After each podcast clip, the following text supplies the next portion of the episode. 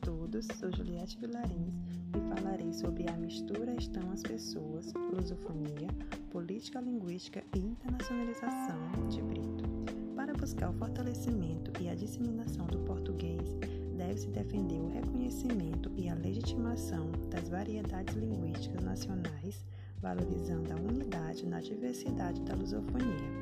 Estima-se em torno de 250 milhões o número de usuários do português, que embutem diversos graus de conhecimento, de proficiência e de presença dessa língua nas interações cotidianas. É um dos três únicos idiomas usados em todos os continentes e ainda tem se verificado nos últimos anos o crescimento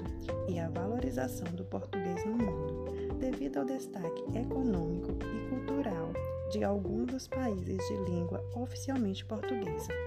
Dos números tradicionalmente ditos planos sociogeográficos até dados que a modernidade do plano GeoScibe impõe, possibilita a compreensão de suas muitas vias de internacionalização externa e internas, não apenas pela sua expressiva extensão e pelas relações com outras nações não lusófonas, mas por realidades distintas, como dimensão, condição socioeconômica, conjuntura política e pelo índice de desenvolvimento humano. Para tratar de política linguística,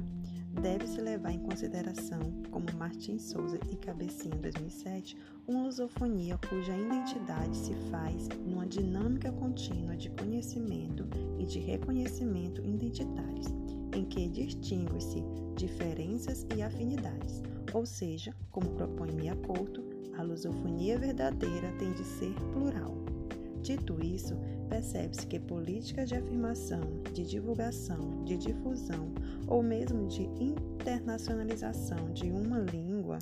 e, por consequente, das muitas culturas por ela representadas, tanto necessitam de empenho e seriedade na sua condução, quanto devem se amoldar aos contextos socioculturais e linguísticos específicos aos quais se aplica. Assim, embora coesa e coerente, uma política linguística eficaz, eficiente e adequada deve sim, indissociada da planificação, ser flexível e adaptável aos distintos espaços, considerando como centro as pessoas que estão à mistura e que ali se fazem, mas precisam igualmente do envolvimento e da lisura das pessoas que têm poder de fazer. Neste ponto, retornando Ondasker, 2004, a mistura estão as pessoas.